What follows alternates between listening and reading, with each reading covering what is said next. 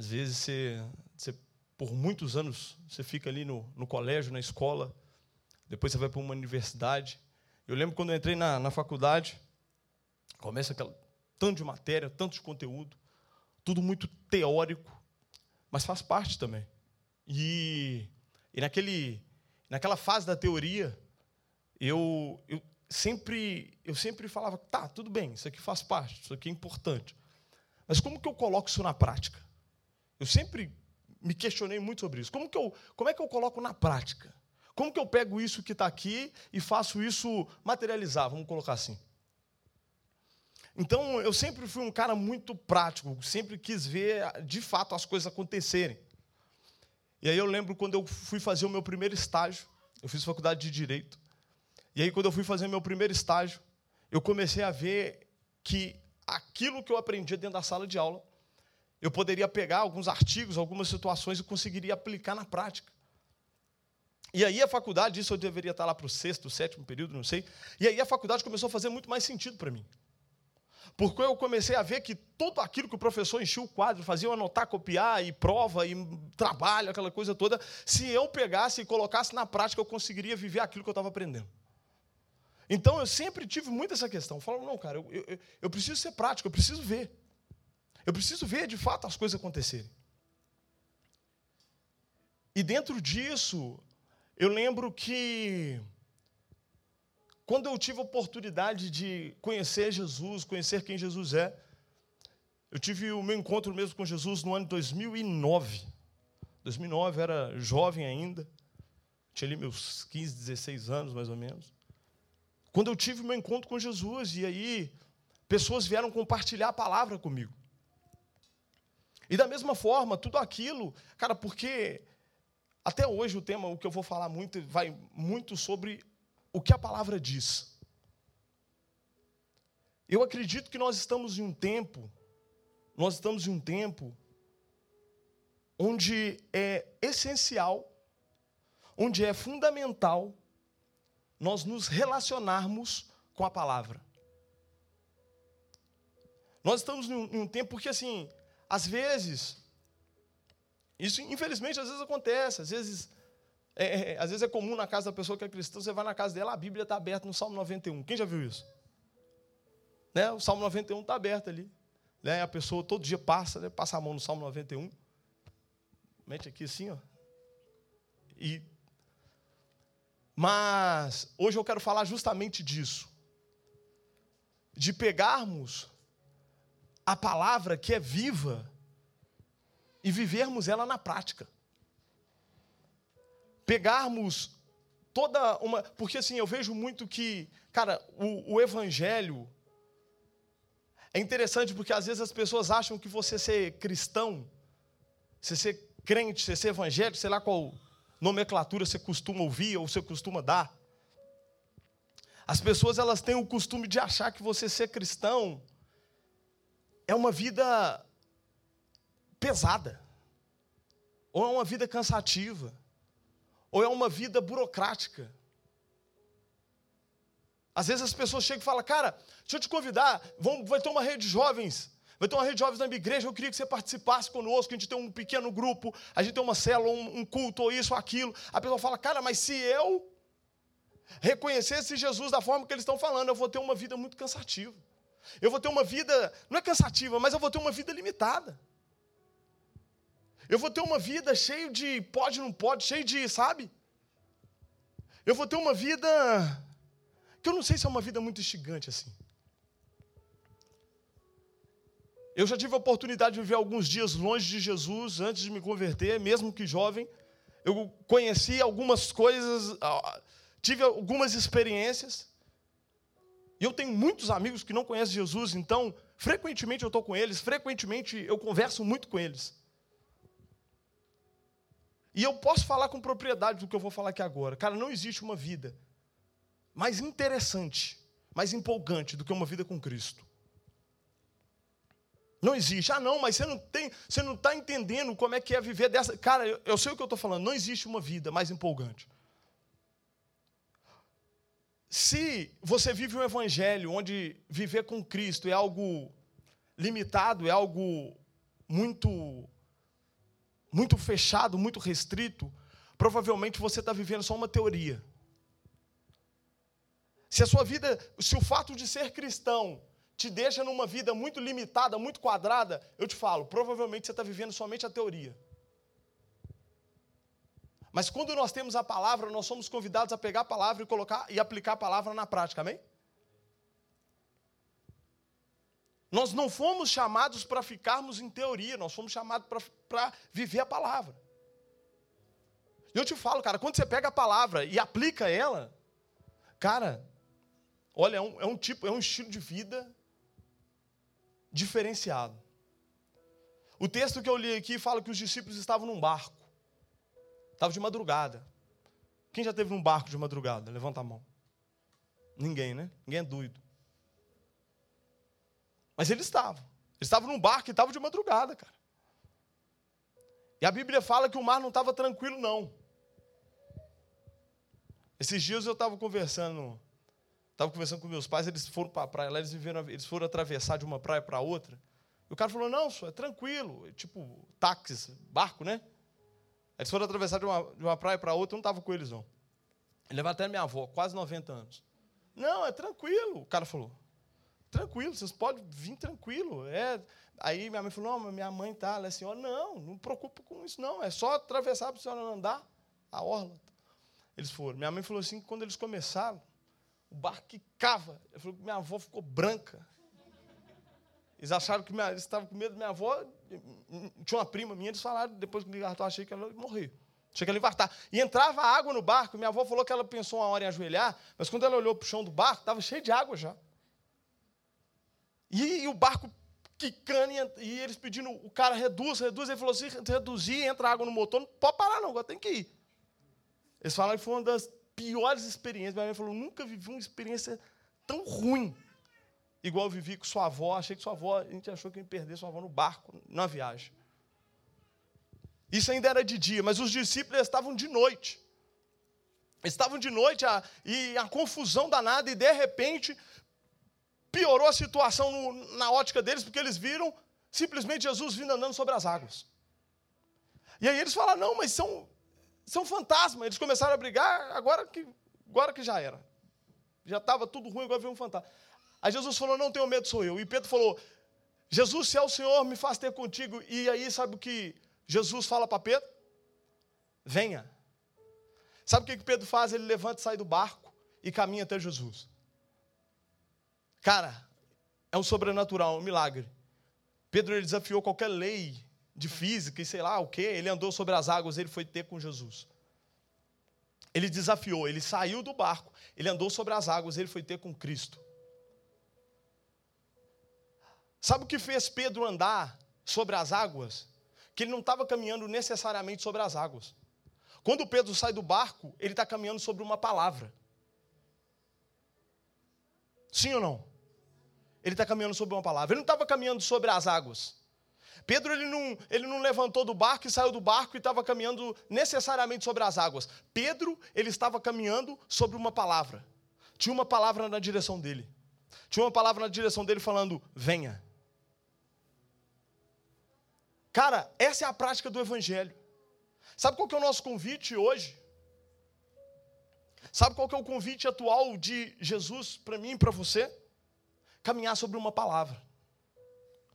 Sabe, sabe o que, que Deus tem nos convidado nesse tempo? Pegarmos uma teoria e aplicar na prática. Foi o que Pedro fez. Porque se é muito teórico, cara, não tem resultado. Mas quando você pega a Bíblia e coloca ela na prática, velho. A gente tem tudo para viver o sobrenatural diariamente. Na verdade, nós temos tudo para viver o céu na terra. Eu acho que a última vez que eu ministrei aqui eu falei sobre isso. Nós temos a oportunidade, biblicamente falando, de viver o céu na terra. E é interessante que, quando nós caminhamos sobre uma palavra, quando nós nos relacionamos com a palavra, cara, a sua forma de ver as coisas, a sua forma de ver as pessoas, a sua forma de relacionar, a sua forma de olhar no espelho e se reconhecer é completamente diferente. Sabe por quê? Porque tem um tanto de gente que elas têm dificuldade de permanecer em Jesus. Porque existe um convite para vir e existe um, um convite para permanecer. Porque essas pessoas elas têm dificuldade de entender quem elas realmente são. E a Bíblia deixa muito claro quem que nós somos. João 1,12 fala: Contudo, aos que receberam e aos que creram em seu nome, deu-lhes o direito de se tornarem filhos de Deus. Então a Bíblia fala que aqueles que creram e o receberam, se recebeu uma identidade. E qual que é a identidade? De filho. De um filho adotado. A Bíblia fala que nós somos adotados. E cara, e ser adotado não é ser menor do que legítimo. O tanto que o filho adotado ele tem os mesmos direitos e nós somos adotados, amém? Aqueles que creram, aqueles que o receberam, deu-lhes o direito de serem filhos. Mas quando nós não nos relacionamos com a palavra e não conseguimos trazer isso para a prática, às vezes, infelizmente, a gente vive uma vida cristã como se nós fôssemos, sei lá o quê, órfãos. Nós entramos num, num quarto, tem um, tem um versículo que eu quase não falo aqui, Mateus 6,6. Fala o quê? Mas tu, quando orar, vai para o teu quarto, faz o quê? Fecha a porta. E vai ter com ele. Só fazendo um parênteses. Esse versículo, na prática, é o que mudou minha vida. Só estou falando de mim, Arthur. Esse versículo mudou. Quando eu li esse versículo, e eu entendi esse versículo, eu falei: sabe o que Jesus está falando? Para eu ir para o quarto e fechar a porta. E aí eu comecei a fazer isso na prática, desde novo. E cara, eu te falo, velho. E eu já falei isso aqui outras vezes, mas eu vou repetir. Estar aqui reunido é muito bom. Estar aqui aprendendo um com o outro, compartilhando a palavra e cura, e isso é muito bom. Mas isso é somente no sábado à noite. Existe uma semana, né? Segunda, terça, quarta, quinta, sexta. Cara, e diariamente nós temos a oportunidade de ir para o quarto. E nós não vamos para o quarto para ver Deus, mas nós vamos para lá para sermos vistos por Ele. E às vezes você vai para lá, cara, você vai ter uma das experiências mais loucas da sua vida. Mas às vezes você vai lá, você não vai ver nada, não vai acontecer nada. Mas a Bíblia fala que nós vamos para lá para nós sermos vistos por Ele. O seu Pai que, que te vê no secreto. Cara, Mateus 6,6 mudou minha vida. Já teve vezes, velho, eu estar angustiado. E eu ir para o quarto e eu sair de lá fortalecido. Já teve vezes de eu ter dúvida do que, que eu faço. E eu ia para Mateus 6,6 e eu saía do quarto com a resposta. Cara, a palavra na prática ela tem muito poder. E, eu estava falando de, de João 1,12 que somos feitos filhos. Porque quando você não entende quem que você é, sabe como que você ora? Você ora como se você fosse um, um, um pobre pecador. E eu quero te falar, você não é um pobre pecador. Pelo menos a Bíblia não fala que você é. A Bíblia fala que a partir do momento que você recebeu, que você creu, que você é filho. Então você não ora mais como um pobre coitado que chega no quarto com vergonha. Você chega como filho. Você chega como filho, você dá a palavra como filho, você dá a ordem como filho. Eu casei já faz um ano e. Um ano e quanto tempo?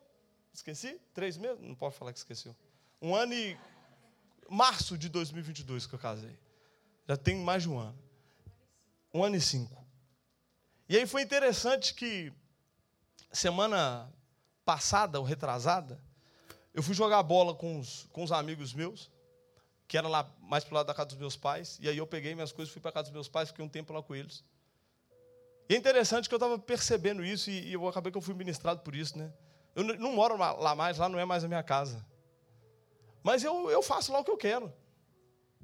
Cheguei, abri lá a caixa de remédio, mexi no remédio lá que eu queria pegar, não avisei. Peguei a roupa do meu pai, faço o que eu quero. Eu abro a porta, fecho a porta. Se eu sentir de mudar as coisas de lugar, eu mudo de lugar. E lá não é minha casa. Mas lá é a casa do meu pai. Então lá eu me comporto como filho.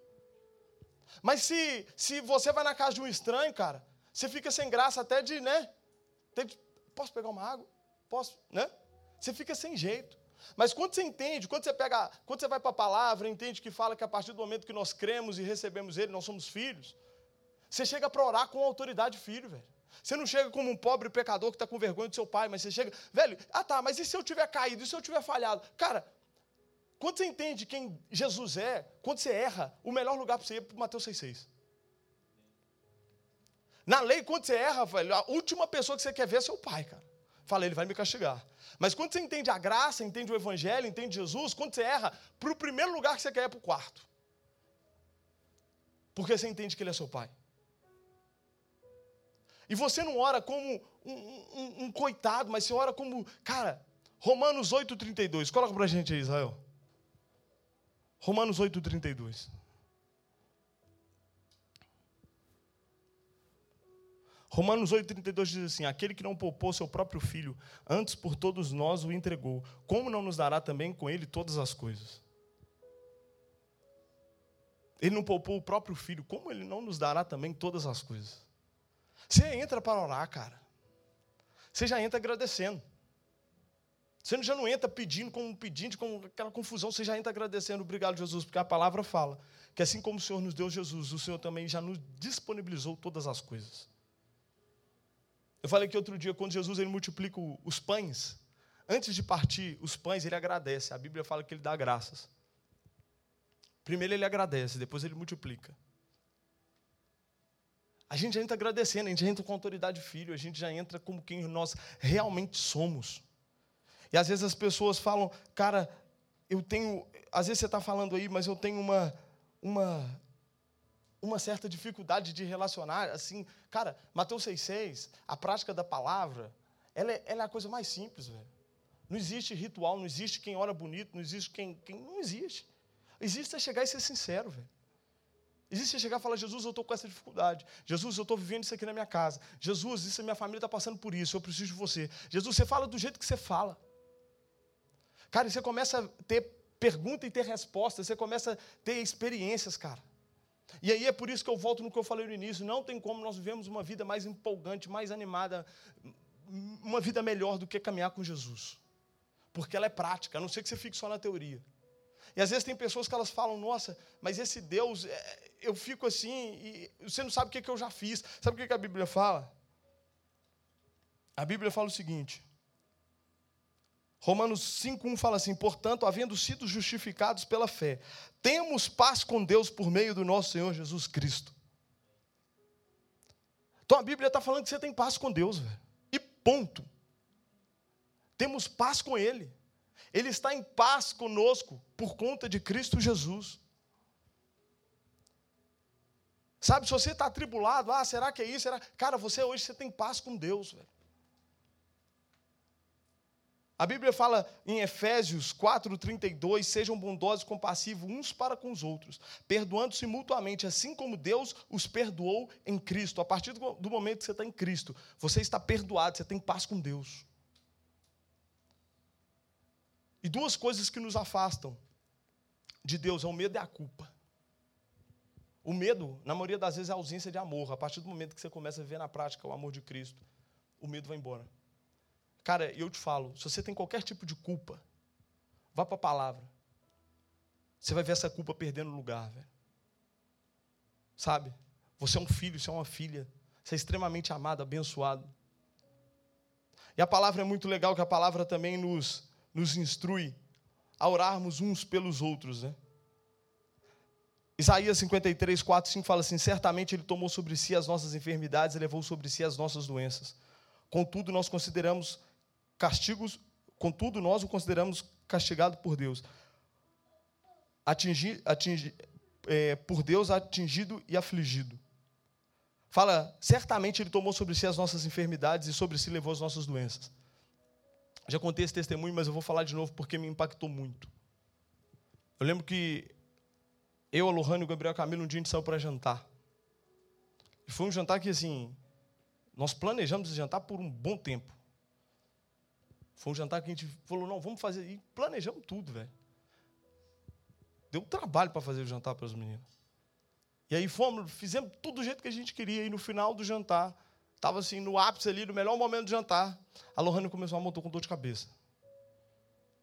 Eu, mas quando de dor? Não, doendo muito. Tem que ir para o hospital. Isso de madrugada quase. Eu falei, não, amor, para o hospital. E aí nós quatro fomos para o hospital com ela. Ela não conseguia nem abrir o olho direito de dor. E assim, né, nós, um dia mó da hora, né, um jantar, a gente preparou e fizemos toda uma logística, beleza, foi para o hospital. Tomou remédio na veia, a dor reduziu, fomos para casa. No outro dia tinha culto aqui. E vindo para cá para a reunião, ela falou: amor, a mesma dor está voltando. Quer ir para o hospital? Ah, acho que eu não vou aguentar, vou ter que ir de novo. Eu falei. E aí tinha uma farmácia, não, então para na farmácia e compra um remédio para ver o que, que dá. Aí por fim eu falei, não, vamos fazer o seguinte, vamos fazer igual a palavra fala. A palavra fala para a gente orar pelos enfermos, que ele levou, ele levou sobre si as, as dores e tudo mais. Chegamos aqui, reunimos, tinha mais ou menos umas seis pessoas antes do calor começar. Falei, ó, oh, gente, a Lohane está falando assim que a cabeça dela está doendo igual ontem ela foi para o hospital. Mas hoje nós vamos fazer diferente. Nós não vai tomar remédio, nós não vamos levar vamos, vamos orar. Todo mundo estendeu as mãos, começamos a orar. E ela falou que a dor de cabeça dela, que estava a nível de ir para o hospital, de repente, puf. E a gente falou: não, fala a verdade. Não, balança a cabeça. Melhorou? Melhorou. 100%? 100%. Teve uma vez que uma prima minha teve aqui, ela, na época, ela era atleta nível profissional, e ela estava quase tendo que operar porque eu não sei o problema que ela tinha agora, não sei falar o certo, mas ela, região do pé ali, ela tinha que operar. E aí o, o fisioterapeuta falou, é, acho que vai ser cirurgia, não está resolvendo a fisioterapia. Ela teve numa reunião. Quem aqui está sentindo algum tipo de dor? Ela levantou a mão, nós fomos nela, colocamos as mãos, oramos. Passou um pouco, ela, ela depois mandou mensagem impactada, falou, Arthur, melhorou meu pé. E aí, quando sai da teoria e vem para a prática, cara, não tem como ser empolgante, sabe? Não tem como te fazer. Não tem uma outra vida. Amém? E, e nós somos convidados. Olha, gente, eu estava vendo. Não existe, não existe um país que venda mais Rivotril do que o Brasil. Vocês sabiam disso? Brasil é assim, ansiedade come solta. Come solta. Porque você não sabe. Não, porque aí agora já está aparecendo aí, eu vi, eu vi esses dias de informação que agora tem a inteligência artificial, não é isso? E aí tem gente olhando e falando assim, ó, deixa eu te dizer uma coisa, daqui tantos anos, sua profissão vai precisar de ser mais não, viu? Aí a pessoa fala, mas eu estudei minha vida inteira. É, mas é, é só se olhar, é estatístico. A inteligência artificial vai fazer o que você faz. Aí a pessoa ouve isso, o que, você acha que passa na cabeça da pessoa que ouve isso? Uma família para criar com filho, confusão. Ah, daqui a pouco um robozinho vai fazer o que você faz. Provavelmente você vai perder seu emprego. E antes de inteligência artificial, já tem um tanto de coisa que você já fica assim: meu Deus, será que as contas vão fechar? Outro dia eu conversei com um amigo meu, que ele falou assim: que tem vezes que ele joga as contas para assim, as que ele pegar, ele fala: essas do mês. Eu vou pagar. É, igual telecena. Joga para o alto as que der para pegar, as que cair, ele fala: deixa ver. E às vezes, uma ansiedade vai batendo na pessoa que ela não sabe como é que vai ser o dia de amanhã, você não sabe como é que vai ser. Às vezes, eu falei ansiedade financeira, mas tem outras pessoas que é ansiedade que elas não sabem se elas, se elas vão casar, se não vão casar, e não sabe com quem que vai casar. Aí outra pessoa está numa situação de um problema familiar que não sabe como é que vai resolver. E aí, resolvendo, é, resumindo, a pessoa, o que, que ela faz? Ela vive extremamente preocupada, resumindo, ela vive ansioso ansiosa. E aí, o que, que a Bíblia fala? Aí nós, quando nós vamos para a palavra, Mateus 6, 25 fala assim: Por isso vos digo, não andeis ansiosos pela vossa vida, quanto à vez de comer, beber, nem pelo vosso corpo, quanto à vez de vestir. Não é a vida mais importante que o alimento e o corpo mais do que as vestes? Observai as aves do céu. Elas não semeiam, não colhem, nem ajuntam os celeiros, contudo, vosso Pai Celeste as sustenta. Porventura, não valeis muito mais do que as aves? Qual de vós, por ansioso que esteja, pode acrescentar um côvado ao curso da sua vida?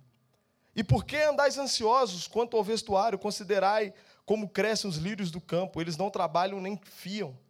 Eu, contudo, vos afirmo que Salomão, em toda a sua glória, se vestiu como qualquer deles. Ora, se Deus veste assim a erva do campo, que hoje existe e amanhã lançada no forno, quanto mais a vós outros, homens de pequena fé. Portanto, não vos inquieteis dizendo que comeremos, que beberemos, ou com que nos vestiremos, porque os gentios é que se preocupam com todas essas coisas, pois o vosso Pai celeste sabe que necessitais de todas elas. Buscai, pois em primeiro lugar, o seu reino e a sua justiça, e todas estas coisas vos serão acrescentadas. Por, Portanto, não vos inquieteis com o dia de amanhã, pois o dia de amanhã trará os seus cuidados. basta ao dia o seu próprio mal. Amém? Cara, que texto, velho. Que texto. E quando você pega e se relaciona com esse texto, quando você pega e coloca esse texto aqui mesmo, de verdade, cara. E aí, quando você traz para a prática, passa mês, entra mês e você fala, cara, como que ele tem cuidado? Como que ele tem cuidado? Sabe? A gente não precisa viver ansioso por situação nenhuma. Ele tem cuidado. Ele tem cuidado, ele tem nos sustentado. Sabe? Esse é o nosso Deus. Nós temos a mania, não sei se vocês são assim, mas pelo menos eu sou assim. Quando eu acordo, o que é a primeira coisa que você pega quando você acorda? Não precisa falar que é o celular, não. Eu é o celular. Acorda, e você quando você vê, não, só vê quem está chamando no WhatsApp. Quando você vai do WhatsApp, você vai para o Instagram. Quando você vai para o Instagram, você vai para o direct. Quando você vai para o direct, você vai, aí quando você vê, você está vendo Reels. E já entrou um tanto de informação na sua cabeça. Às vezes você até acordou em paz, velho. Aí você viu lá uma notícia no Instagram, você já levanta a cama doido. Meu Deus, isso, isso aqui, meu Deus. Eu estou lançando um desafio para mim mesmo. Mas eu quero convidar vocês. Estou falando que estou lançando um desafio porque eu estou começando hoje. Sempre quando acordar, e quando for dormir também, mas principalmente quando acordar, faz um teste, deixa a Bíblia do lado da sua cama, na cabeceira, se tiver cabeceira, deixa no chão. Mas deixa do lado da sua cama. E assim que você acordar, pega a palavra. Nem que, nem que você acorde, nem que você leia um salmo, lê um provérbios. Lê um dos provérbios, lê um salmo, lê um capítulo, lê alguns versículos. Mas assim que você acordar, se relaciona com a palavra. Assim que você se levantar, eu estou lançando esse desafio para mim. A primeira coisa que eu quero fazer, antes de ir para o celular, antes de ver coisa de empresa, antes de ver qualquer coisa, é falar assim, cara, eu quero me relacionar com a palavra. E aí você já vai, às vezes, lá para o Salmo 23, o Senhor é meu pastor, cara. Coloca o Salmo 23 para mim, Israel, por favor. Cara, é bom você acordar assim, velho. Aí você acorda lá, o Senhor é meu pastor e nada me faltará.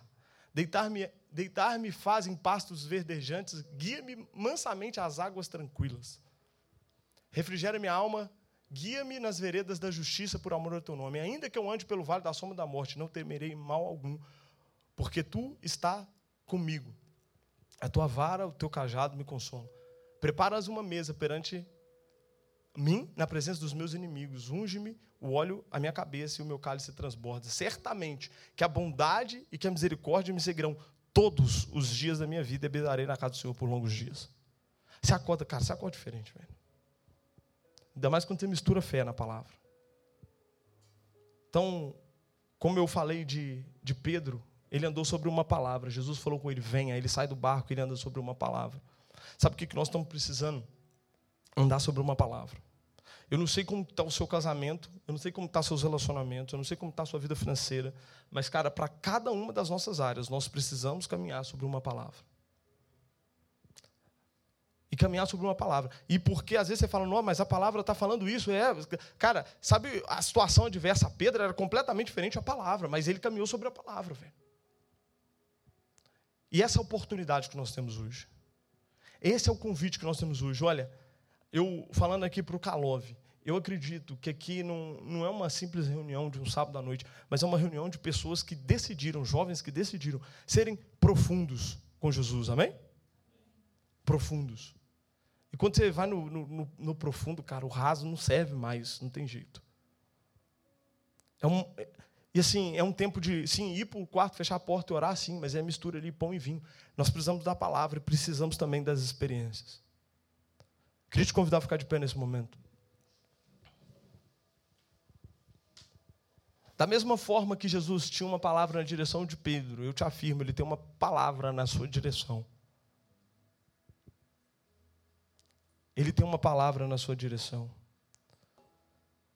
É interessante que João 8,32, e conhecerão a verdade, e a verdade os libertará. Se você está preso a qualquer tipo de situação, a qualquer tipo de vício, a qualquer tipo de pensamento, a qualquer tipo de situação. A Bíblia fala que quando você se relaciona com a palavra, quando você se relaciona com a palavra, ela te faz livre. Ela te faz livre. Não tem nada melhor para compartilhar do que a mensagem do Evangelho.